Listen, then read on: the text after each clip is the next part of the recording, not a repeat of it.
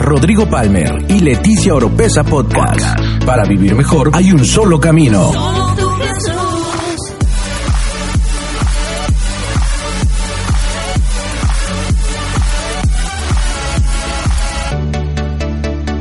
Escucha todas las semanas la clave para tener una mejor vida. Una mejor vida.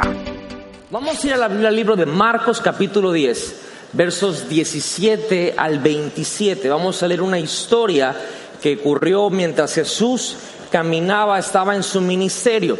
Y estamos enseñando para todos aquellos que están congregando, se están viniendo, nos están siguiendo a través del Internet, una parte de nuestra escolaridad básica aquí en la iglesia que Dios me habló de traerla acá en los servicios generales y hablarla a todo mundo, porque viene algo, se está preparando algo para toda la iglesia aquí local.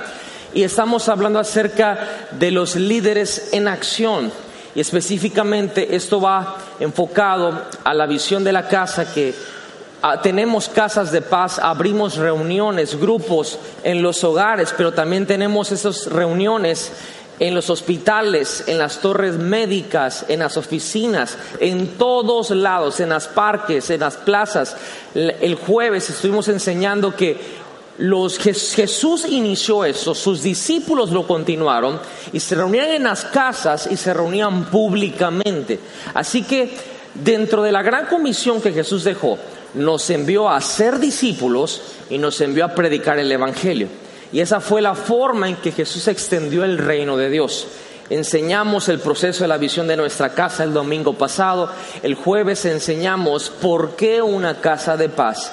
Y hoy quiero enseñarles quién es un líder de casa de paz.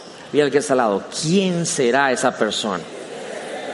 Vamos a leer la escritura y esta este, pasaje a mí me, me capturó.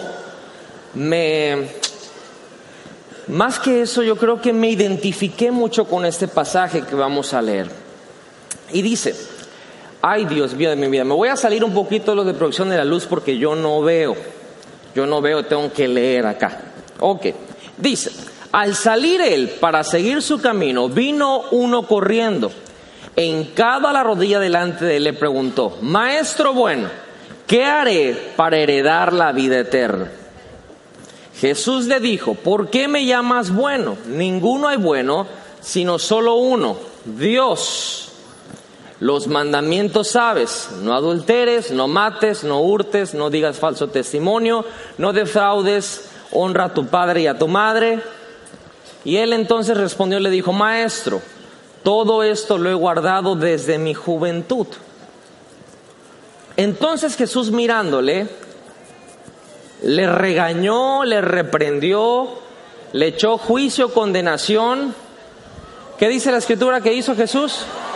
Le amo, fíjese muy bien, o sea, Jesús está, él llega, se hinca, le dice, Jesús, ¿qué tengo que hacer para ganarme la vida eterna? Jesús le dice, mira todos los mandamientos que están escritos, todo eso lo tienes que hacer, que por aquí, que por allá, vamos a hacer algo.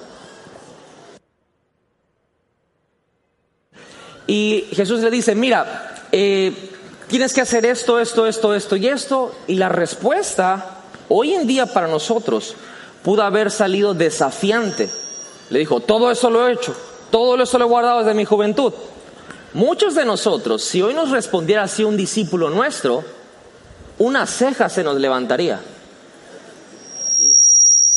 Ay, discúlpeme los del sonido, es que estoy en un mal lugar. Yo sé que estoy en un mal lugar, pero es que no veo. Y la pantalla esa no me ayuda y no traje mis lentes porque acabo de bajar del avión. Pero hoy en día Jesús, en vez de pegarle y condenarlo y decirle, ¿por qué me respondes así? ¿No estás viendo que te estoy diciendo cómo hacer? Le amó. Ya conmigo, le amó y le dijo, esta frase a mí me acabó, para bien. Una cosa te falta. ¿Qué le dijo Jesús? Toda la congregación ayúdeme. ¿Qué le dijo Jesús? Una vez más, ¿qué le dijo? Le dice, anda, vende todo lo que tienes y dale a los pobres y tendrás tesoro en el cielo y ven y sígueme tomando tu cruz. No se, no se espante, no se espante, no se espante, no se espante. Pero él, afligido por esta palabra, se fue triste porque tenía muchas posesiones. Entonces Jesús mirando alrededor dijo a sus discípulos, cuán difícilmente entrarán en el reino de Dios los que tienen riquezas. Los discípulos se asombraron de sus palabras, pero Jesús respondiendo volvió a decirles, hijos, cuán difícil es entrar en el reino de Dios a los que confían en las riquezas. Sí, porque se dio cuenta como que se, ay, el dinero es malo. No, no, no. A los que confían en las riquezas. Más fácil es pasar un camello por el ojo de una aguja que entrar un rico en el reino de Dios. Ellos se asombraron aún más, diciendo entre sí, y ahora, ¿quién podrá defenderme literal? ¿ah? Ahora pues, ¿podré ser salvo? Ya empezaron a dudarse de su salvación. Verso 27. Entonces Jesús, mirándolos, dijo, y aquí viene lo que trae la balanza, lo que nivela todo y que lo que nos da esperanza hasta el día de hoy. Para los hombres es imposible, mas para Dios no, porque todas las cosas son posibles para Dios. Déselo fuerte a Jesús. Déselo fuerte a Jesucristo. Todas las cosas son posibles para Dios. Y mire bien, leí este pasaje tan largo de 10 versos porque quiero cerrar con esto. Quiero meterme en la parte de la enseñanza y quiero cerrar con esto. Y antes de comenzar, yo le quiero compartir algo personal. El día de hoy, junto con mi esposa, mi familia, estamos al frente aquí en la iglesia y es una bendición. Hoy, más que nunca, sé para qué nací, sé por qué Dios me trajo a este mundo, conozco mi propósito y es una bendición poder servirle al Señor, es un honor poder servirle al Señor. Pero hubo un tiempo en mi adolescencia y en mi juventud, en la cual yo no pensaba, ni sentía, ni creía a como hoy pienso, siento y creo. En un punto, yo inclusive pensé que Dios era mi enemigo, porque mis papás le servían al Señor, pero yo veía que este Dios como que estaba raro, porque mientras más ellos le servían a Dios, más me quitaban a mí. Ese era mi punto de vista, obviamente. Entonces, yo quiero decirles algo que quizás muchos de ustedes en algún punto en su vida cristiana han pensado. Y yo no quiero que se sientan mal y condenados. Pero me decían que yo tenía que hacer esto, que hacer el otro, y me leían la Biblia, y si yo pedía permiso para ir a algún lado, eh, la condición era ora una hora y lee tres o cinco capítulos de la Biblia. Y esa era mi onda para poder hacer cualquier cosa en la vida. Eh, y, bueno, yo lo hacía y por aquí que por allá.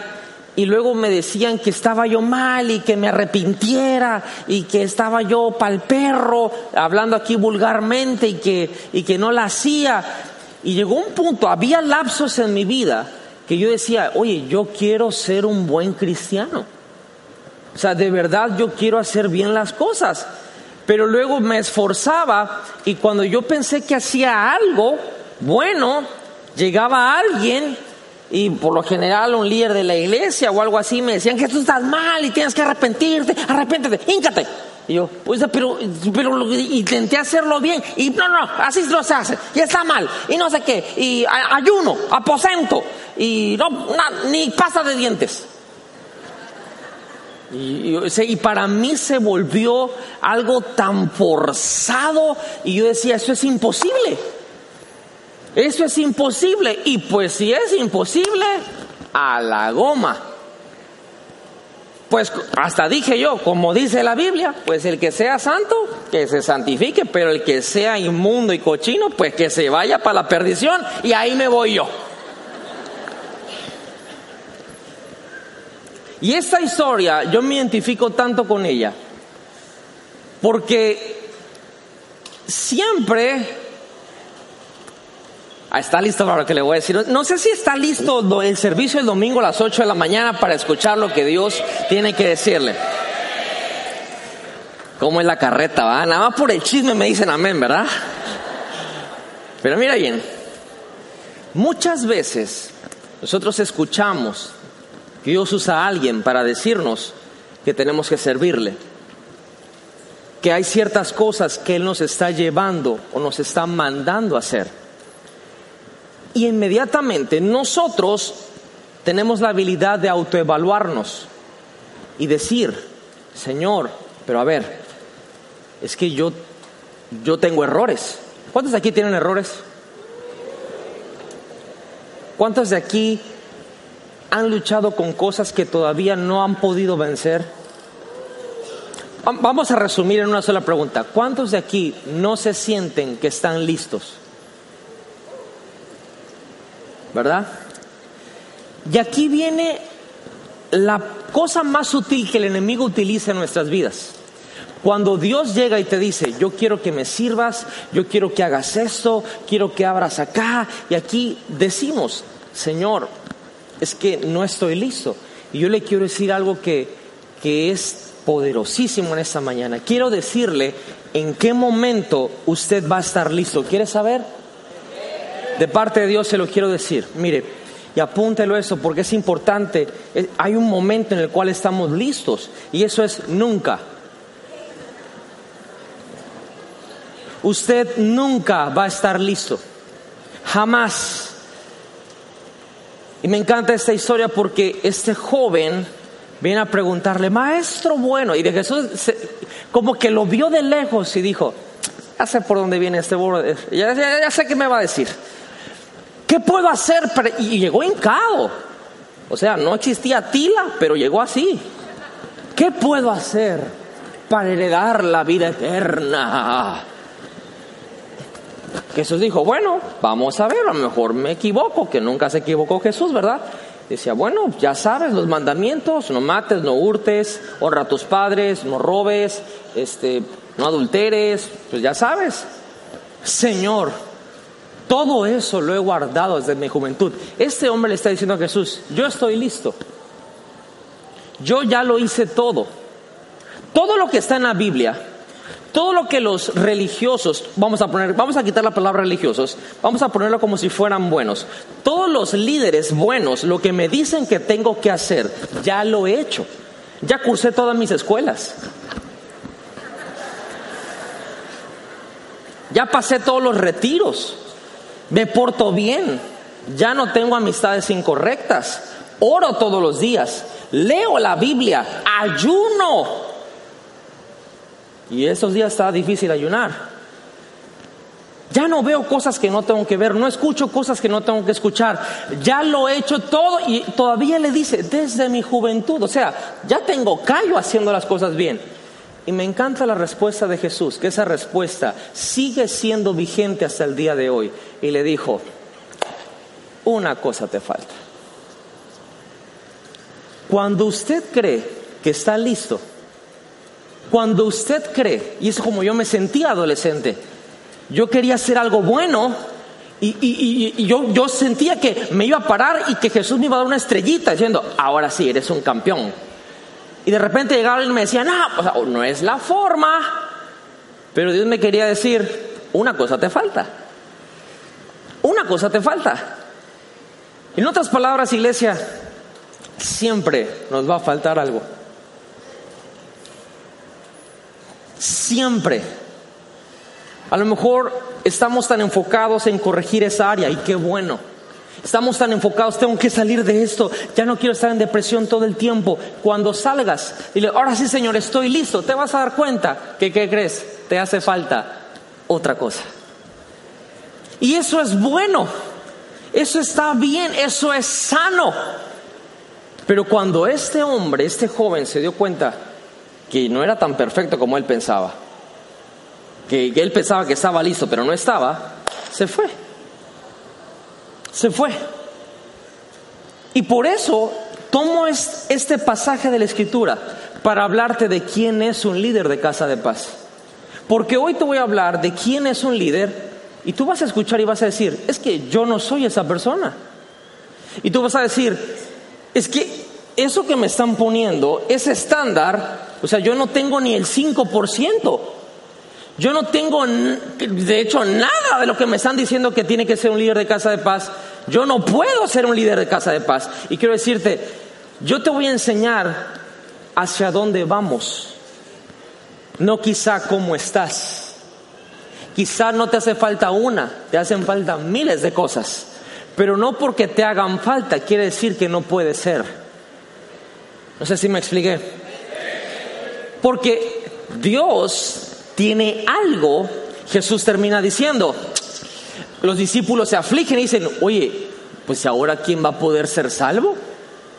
Si esto está difícil, está imposible, y Jesús dice, momento, para ustedes es imposible, pero para Dios no. Porque para Dios, todo lo que te falta, Él puede hacer que no te falte. Todo lo que tú no puedes ser con su gracia, tú puedes puede hacer él que tú lo seas y todo lo que no puedas hacer, él con su poder puede lograr que tú lo hagas. Entonces, hoy vamos a ver cuál es el estándar de este líder de casa de paz, porque a veces lo ponemos y queremos evaluar desde aquí quién puede ser. Y la realidad es que a todos nos hace falta algo y vamos a trabajar para lograrlo. ¿Cuántos me dicen, pastor, yo quiero avanzar en mi vida?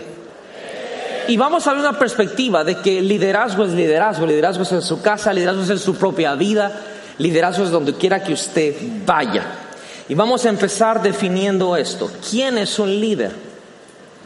Y hay dos formas o hay dos criterios que los quiero eh, primero dejar en base porque es importante, existen los líderes naturales. Hay gente que nace siendo líder, ¿verdad?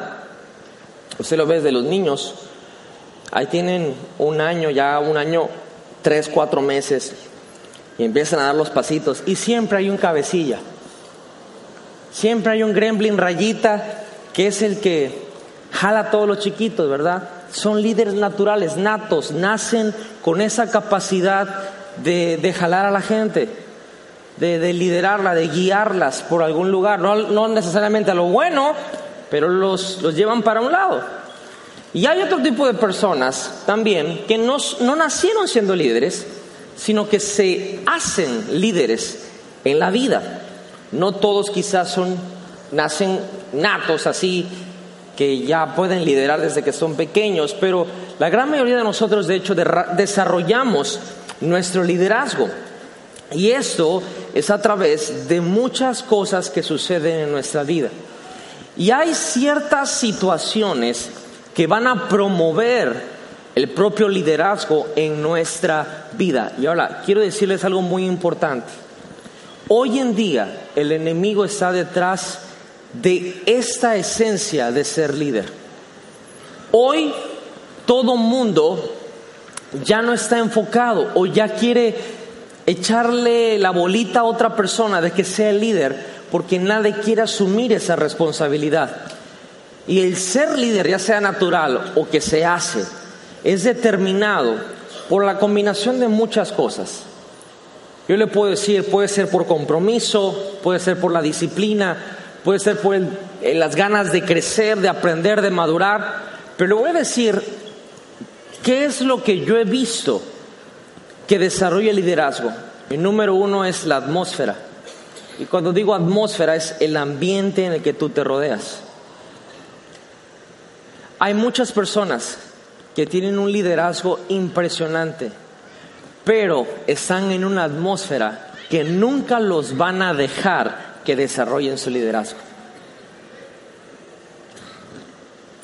Ahora, si usted hoy en día tiene personas a su cargo como discípulos, como quizá empleados en una empresa, tengamos temor de Dios, que nosotros no creamos o creemos, ¿cómo, ¿cómo se dice correctamente? Creamos una atmósfera a nuestro alrededor que no permita que los demás desarrollen su liderazgo. Tiene que existir como padres de familia. ¿Sabe? Mm, a ver, ¿cómo digo esto? Platiqué con una persona, voy a ponerlo así. Platiqué con una persona y me expresó cosas que estaban pasando en su vida. Y me impactó muchísimo cómo sus papás literal le acabaron su vida, su personalidad, su liderazgo, su identidad, todo. Porque fue una opresión y una, ni siquiera sobreprotección, fue literal un, tú no opinas nada, y tú cállate, y tú no sabes, y tú esto, y, y tú lo otro. Y yo entiendo como papás que nos preocupamos por nuestros hijos y queremos lo mejor para ellos, pero tengamos cuidado. Usted no se imagina lo que puede marcar a un niño y a un adolescente que de repente un día, un día el adolescente o el niño dijo, ah, ah", y tú escuchas y dices, a la bestia, mi amor, cállate, cantas horrible. Y tú se lo dijiste así como que hasta en broma, buena onda. Usted no sabe lo que esas palabras van a agarrar y lo van a oprimir por debajo del suelo y van a suprimir algo que él necesitaba o ella necesitaba, una atmósfera y un ambiente para desarrollar eso que había en él o en ella.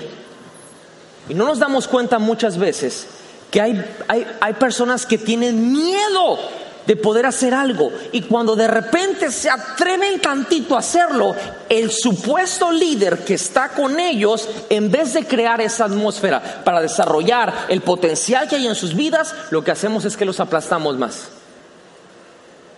No sé si me explico. Y nosotros le vamos a dar cuentas a Dios por eso. Por eso el desarrollo del liderazgo tiene que ver con la atmósfera. Obviamente también tiene su parte de sabiduría. Si tú estás viendo que la persona literalmente, no, o sea, de plano, o sea, no, pastor, pues es que yo lo que quiero ser es, cantante, ¿no? Vamos a poner el mismo tema. Ah, buenísimo, a ver, échate una. O sea, parece que es una liberación, ¿no? Entonces, liderazgo es guiar a la persona donde tiene que ir. Pero tú no le puedes hacer, oye, ¿sabes qué? Pues ya me traumaste, ya no quiero escuchar a ningún ser humano después de cantarte, que tú cantaste. Pero guiarlo en un lugar donde tiene que estar. La atmósfera y el ambiente, creo yo, que es lo más importante para desarrollar liderazgo. ¿Qué atmósfera estás creando para las personas que tienes a tu cargo? Empieza por tus hijos, empieza por tus discípulos, si tienes personas en el trabajo, en empresa, en oficina, a cargo, ¿qué atmósfera estás tú poniendo para que ellos desarrollen su liderazgo? ¿Quién es un líder? Yo le puedo dar definiciones larguísimas, pero muy sencilla. Un líder es alguien, es alguien a que otra persona o personas siguen. Pastor, yo soy un líder. La pregunta es, ¿quién te sigue? Todos ellos, espérate, ¿los estás jalando o te siguen? ¿Los estás arriando o te siguen? Liderazgo tiene que ver con un seguimiento voluntario. Dice que Jesús caminaba y las multitudes lo... Y cuando hablaba duro y hablaba la neta y la verdad y decía cosas fuertes, se volteaba y les decía, si no les gustó, pues se pueden ir. Y la gente decía, pues sí, no nos gustó, adiós. Bueno, adiós. Y se iban. Y luego se volteaba con sus discípulos y les decía, y si a ustedes también no les gustó, pues igual se pueden ir. Y ellos decían, no Jesús, yo no me voy a ningún lado, solo tú tienes palabras de vida eterna, yo voluntariamente te voy a seguir. Liderazgo nunca es por manipulación. Liderazgo tiene que ver que alguien voluntariamente te va a seguir. Pero entrando profundamente en liderazgo, tiene que ver también con identificar dones, talentos, potencial, propósito en la vida de otras personas. Y eso significa que cuando tú lo identificas, no quiere decir que ya son eso, pero viste que hay un potencial en ellos. Entonces tú los vas a dirigir y a guiar a donde tienen que llegar. Ahora, eso se escucha hermoso, Pero la realidad es que es muy difícil. Es muy difícil guiar a alguien. Es muy difícil a una persona llevarla donde tú ves que puede llevar o puede llegar. Y llega un momento en tu vida en que tú dices, ¿sabes qué? Mejor lo mato. Señor, ¿qué crees? Te voy a enviar un alma al cielo. Varias, de hecho porque tú le dijiste, y tienen momentos padres, tienen momentos de que, no, de verdad, sí lo creo, no, sí, Dios, ah, de verdad, no, sí, guau, ah". y tú dices, ya, por fin agarró la onda, y a los cinco minutos, ¿sabes qué? La verdad es que yo creo que no, la verdad es que no, no, no, no, no lo veo así, y tú dices, oye, brother, o sea, ¿qué onda? Ese es el proceso de ser un líder. Ser un líder tiene que ver con animar a otros. Pastor, yo no soy porrista de nadie. Yo no, yo no le estoy diciendo que usted es porrista, pero un líder debe de animar. ¿Usted seguiría a alguien que solamente le está diciendo sus errores? ¿Mm? ¿Ah? ¿Y por qué sigue al diablo a veces entonces? Que nada más le dice que está gorda, que está fea, que no sé qué. Un líder es alguien que anima. Y nosotros debemos de tener siempre una forma de animar, aunque a veces no tengamos ganas de animar. Un líder es alguien que inspira, diga conmigo, inspiración. Más fuerte, inspiración. La inspiración es la forma más pura de liderazgo. Y la inspiración no solo tiene que ver con palabras, tiene que ver con la persona. Hay veces que hay acciones, hay modos, hay actitudes de otras personas que nos inspiran. Hay decisiones que nos inspiran. Yo he visto personas tomar decisiones que a mí me han inspirado. Yo digo, wow, yo quiero eso. Y no me dijeron nada, ni siquiera se estaban dirigiendo a mí, pero lo que hicieron o lo que decidieron me inspiró. Y dije, yo quiero, wow, eso me llegó. Y de alguna manera esa persona me está dirigiendo a un lugar por la inspiración. Un líder motiva. Dígale que está al lado, tú puedes. Dígaselo más fuerte, tú puedes. Más fuerte, tú puedes. ¿Sabe que ahora eso lo vemos como que es mentira? Si uno lo sintió así como que, ah, sí, gracias. Eh. Es más, ¿cómo se lo dijo usted de al lado? Eh, lo que dice Chelita. Ya hoy en día la motivación, inclusive para los que se creen muy espirituales, ven la motivación carnal. No, yo, yo no me muevo por motivación, yo por pura edificación. Yo pura palabra sólida, puro bistec espiritual. Ajá, ¿qué estás haciendo? ¿Qué estás Ni salvo eres ya. La motivación no tiene nada de carnal. Jesús mismo bajó un ángel antes de ir a la cruz y dice que le dio ánimo. Yo, ese ángel es un campeón. Imagínate que de los millones de ángeles, Jesús orando, sudando gotas de sangre, Dios el Padre le dijo, oye tú, y dice, hey, baja con Jesús y dale ánimo. Yo, Sí, tú, imagínate. Y como viajan a la velocidad del pensamiento, no tuvo tiempo de pensar qué le iba a decir. Y bajó a decirle, este, Jesús, ¿qué le dices al Hijo de Dios para echarle ganas?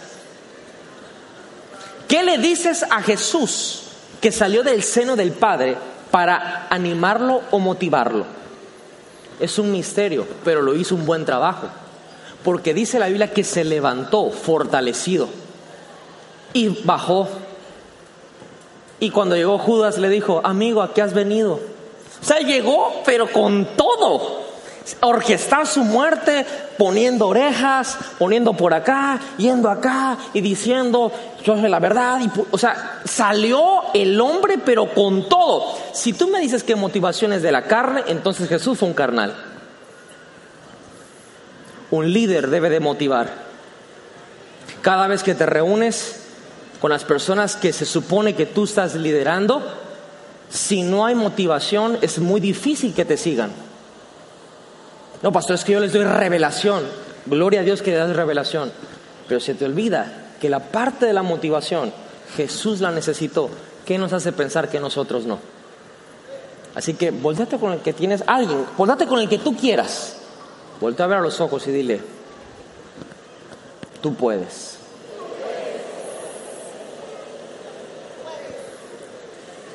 Fíjate, ya empezó a cambiar la cosa porque cuando uno como que empiece, como que quiere sacar el foie, ya, ya no solamente lo dice. Ahora cuando tú quieres motivar a alguien, ya utilizas tu cuerpo. Y hay mucha gente que empezó con la, la, onda rebotadera. Debo decir cuál es esa. Ya no fue, oye, tú puedes, ya no fue, oye, tú puedes.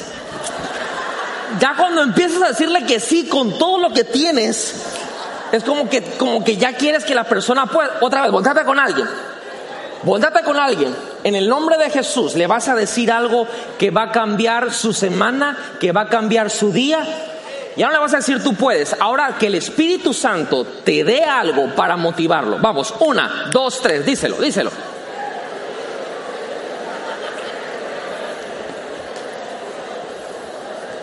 Hay muchas personas que esta semana tienen retos que tomar, tienen decisiones que tomar.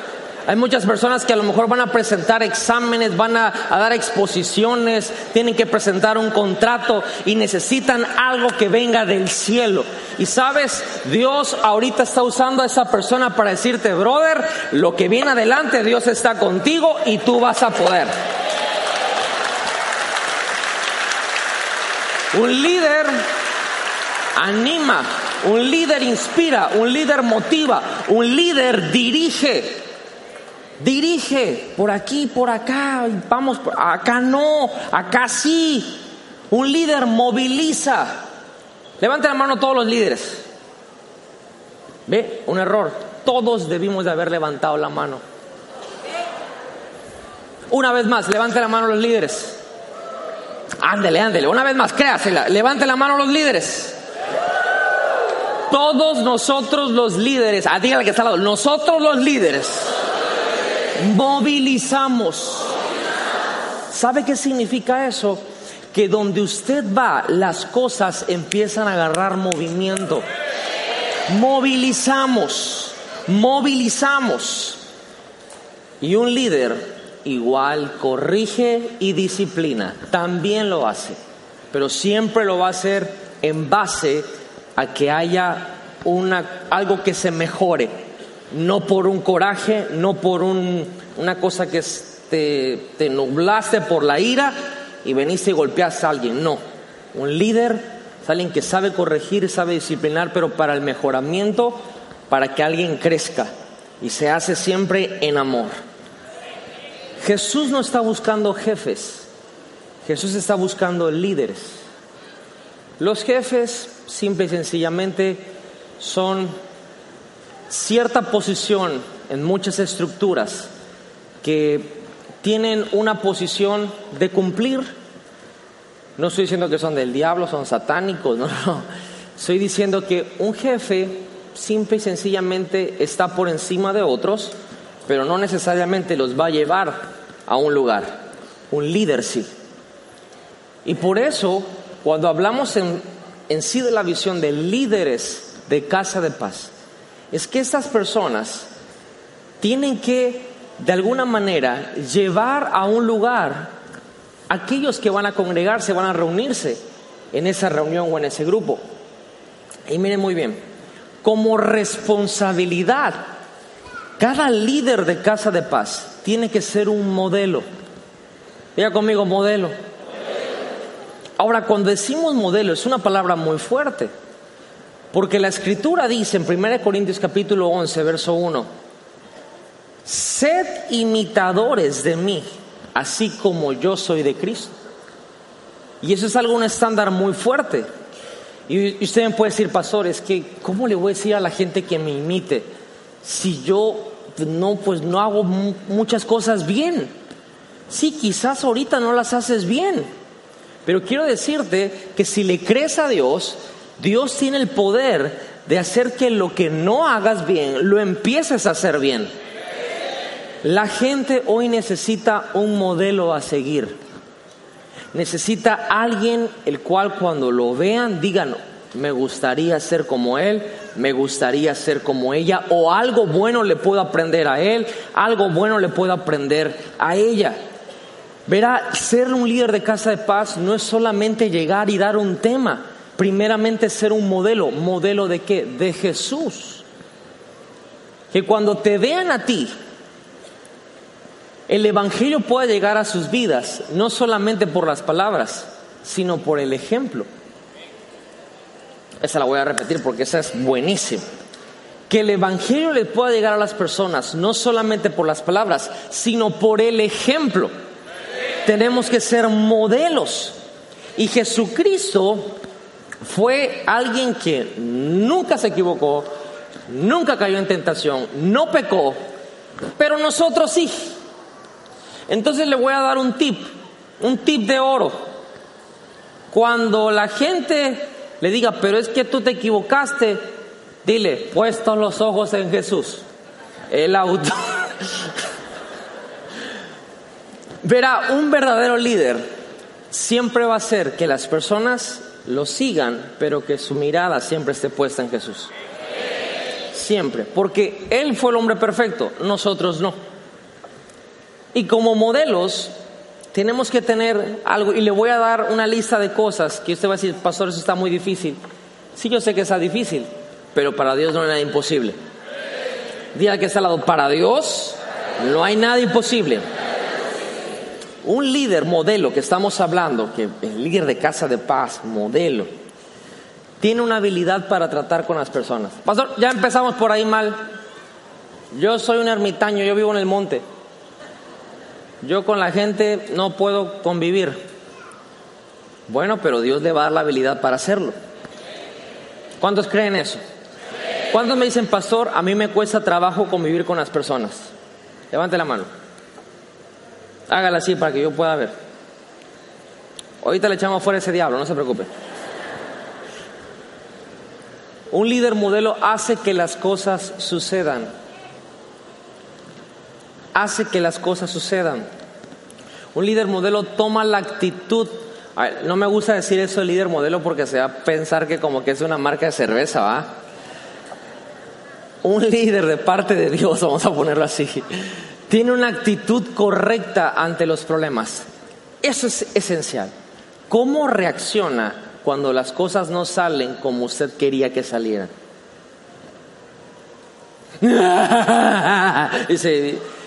Ah, bueno, entonces hay que corregir esa parte. Yo creo que de alguna manera todo nos saca de onda cuando las cosas no suceden de la forma que queríamos. Pero liderazgo también es que cuando todo el mundo explota, tú no. Cuando todo el mundo se pone grave, tú no. Cuando todo el mundo piensa que se va a acabar el mundo, tú te vas con el Señor.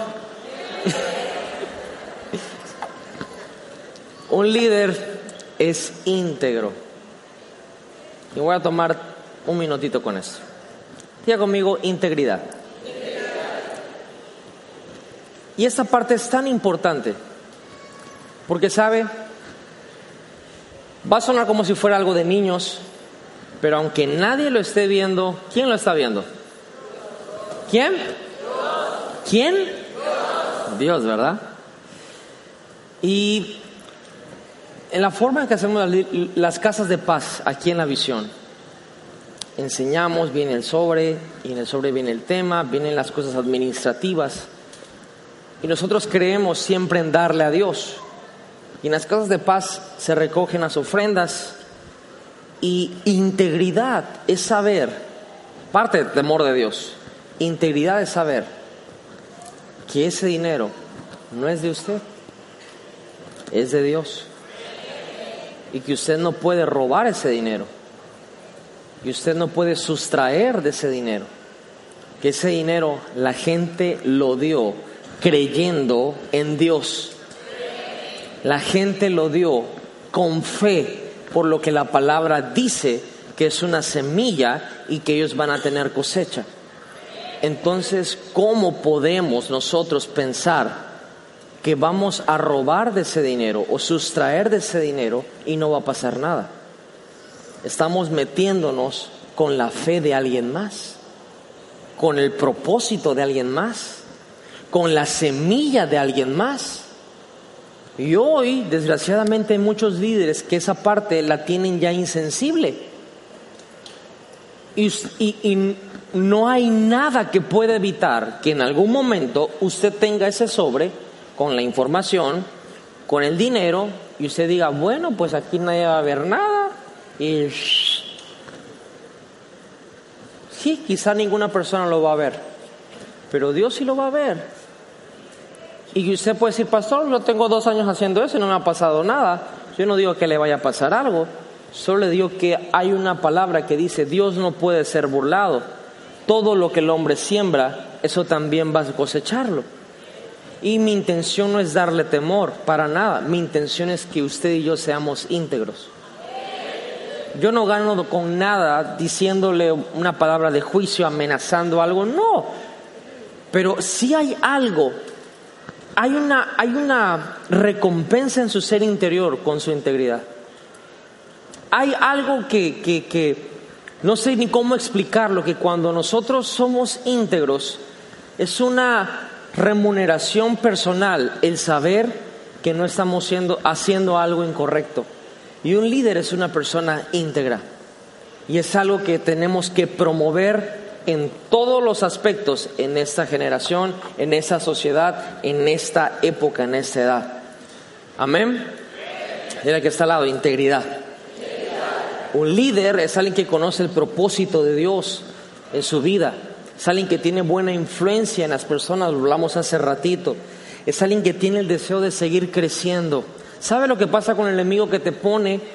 Que eso es una costumbre y una rutina. Y no, uno tiene que seguir creciendo y esperando que Dios va a traer algo más siempre, cada semana, cada día.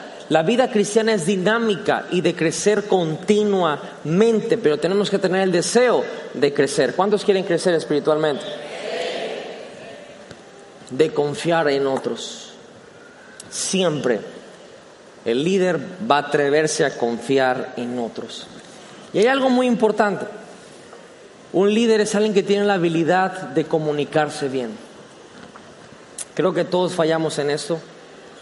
A veces sentimos algo, pensamos algo, pero lo comunicamos totalmente diferente a lo que nosotros pensamos o sentimos.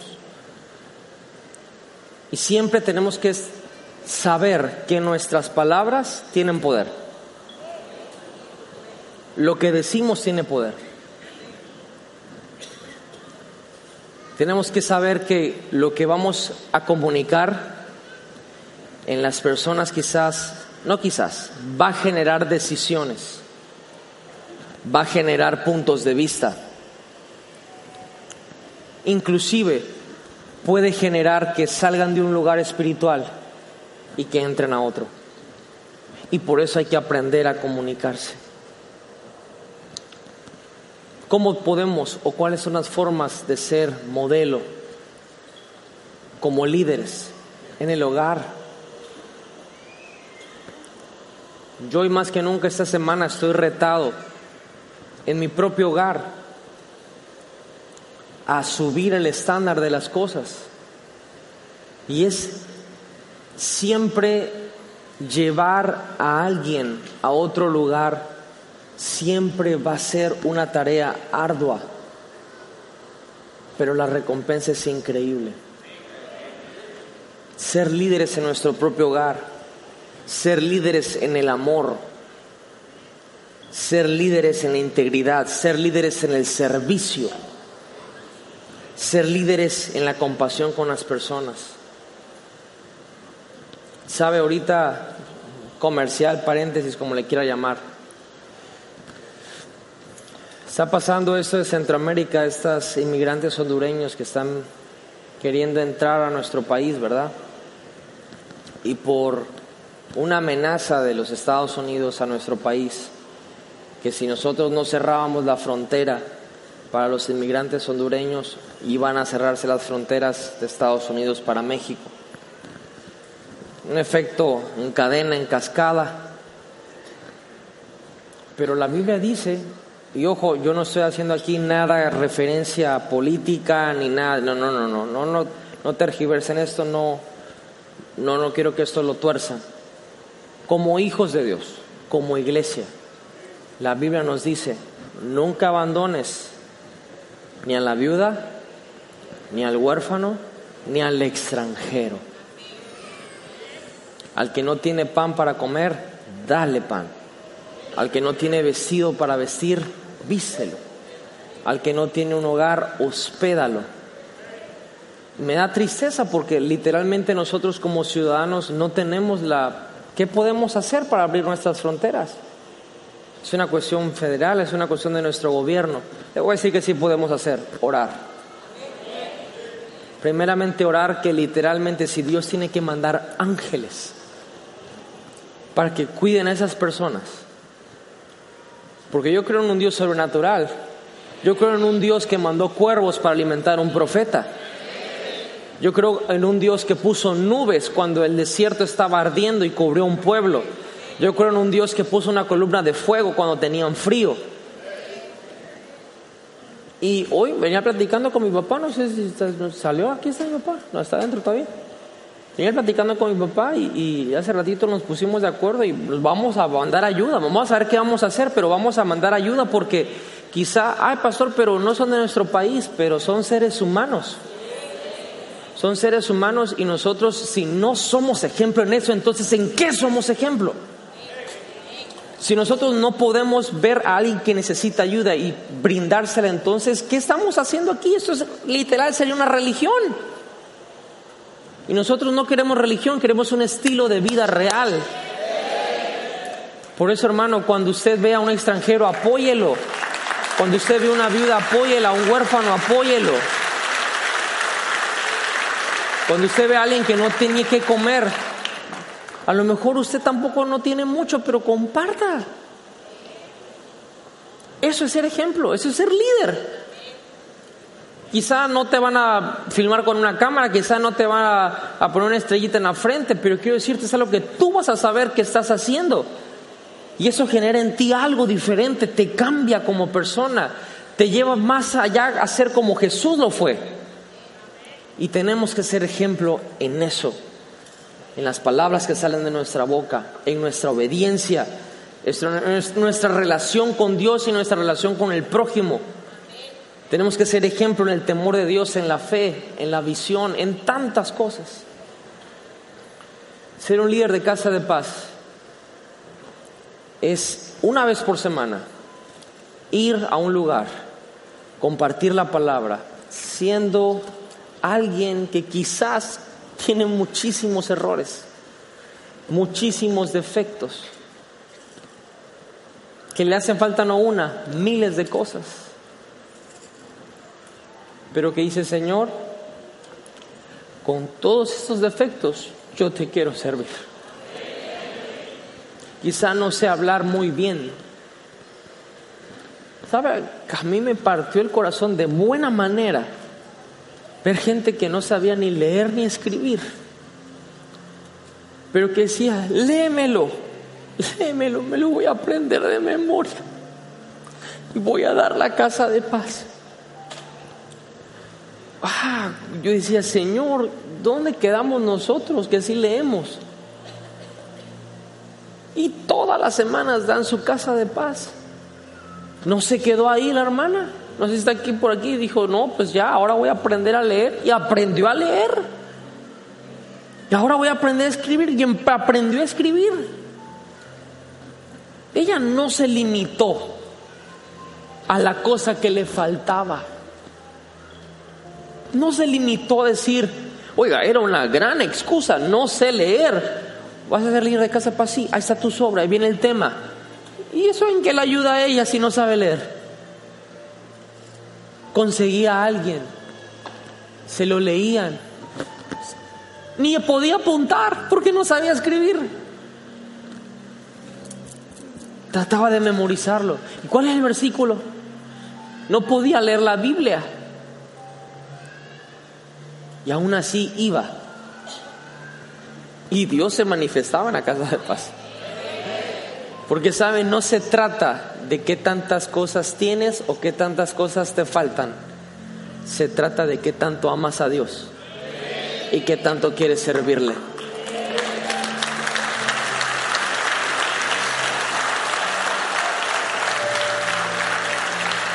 Sí, nos tenemos que preparar en oración cada vez, todos los días tenemos que tener una vida de oración y cada vez que vamos a ministrar tenemos que orar especialmente por eso. Tenemos que estudiar, claro. Usted no puede presentarse ahí simplemente así. Sin embargo, aunque usted no se comunique bien, aunque usted diga, pastor, es que yo la verdad, hay un área en mi vida que no he vencido.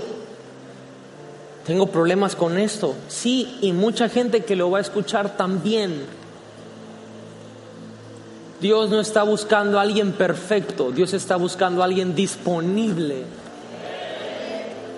Pastor, no tengo tiempo, ni yo tampoco. Pero ¿cómo decirle no a Dios? ¿Cómo decirle no al Señor? ¿Sabe? Venimos, nos congregamos porque necesitamos de Dios, ¿verdad? Venimos aquí para escuchar la palabra porque sabemos que la palabra de Dios nos cambia. Bueno, usted puede hacer lo mismo y hablar la palabra en grupos los cuales Dios lo va a usar para que muchas personas cambien. Este joven, y voy a cerrar con esto, se le acercó a Jesús, quizá con la intención de que Jesús le dijera, wow, no he encontrado a alguien que fuera tan perfecto como tú, tú tienes el cielo ganado por todo lo que has hecho. Lo que él no sabía es que la salvación no es por obras, para que nadie se gloríe. La salvación es por fe, pero por medio de la gracia. ¿Qué pasaría si el día de hoy Dios personalmente baja y le dice, yo quiero que ahí en tu casa, ahí en tu trabajo, ahí en tu oficina, ahí en el parque de la esquina de tu casa, no sé, en algún lugar, Dios te señalara y te dijera, quiero que abras una casa de paz. ¿Qué le dirías a Dios personalmente? Gloria a Dios por esa respuesta. Quizá la gran mayoría de nosotros, no por maldad, le diríamos, Señor, pero yo, ¿cómo? Yo no soy pastor. Le cuento rápidamente, el día de ayer en la noche me quedé platicando con un actor que es el que salió en una película de cicatrices. ¿Cuántos han visto esa película de cicatrices? Una película cristiana. Este, y bueno, él también, para, aquí sí lo van a conocer, él, él es el que salió en la de La Paloma, ¿cómo se llama la novela esa? La de la gaviota, ¿cómo? Esa que sale del que vendía las... Ustedes saben más de novela, yo no me la sé, la verdad. Y ahorita él está produciendo la serie del Chapo. Esa sí se la saben, ¿verdad? Y un actor muy, muy, muy, muy bueno y hijo de Dios, creyente. Y estuvo ayer con nosotros, estaba platicando con él. Y, este, está ahorita haciendo la producción y el, el script para Cicatrices 2. Me estaba hablando acerca de lo que Dios está haciendo con los matrimonios y todo eso. Y yo le dije, brother, ¿y cómo fue que comenzó todo esto? me dijo, yo grabé cicatrices inconverso. Fue un trabajo, soy actor. Y en la película nadie me predicó. nadie me predicó.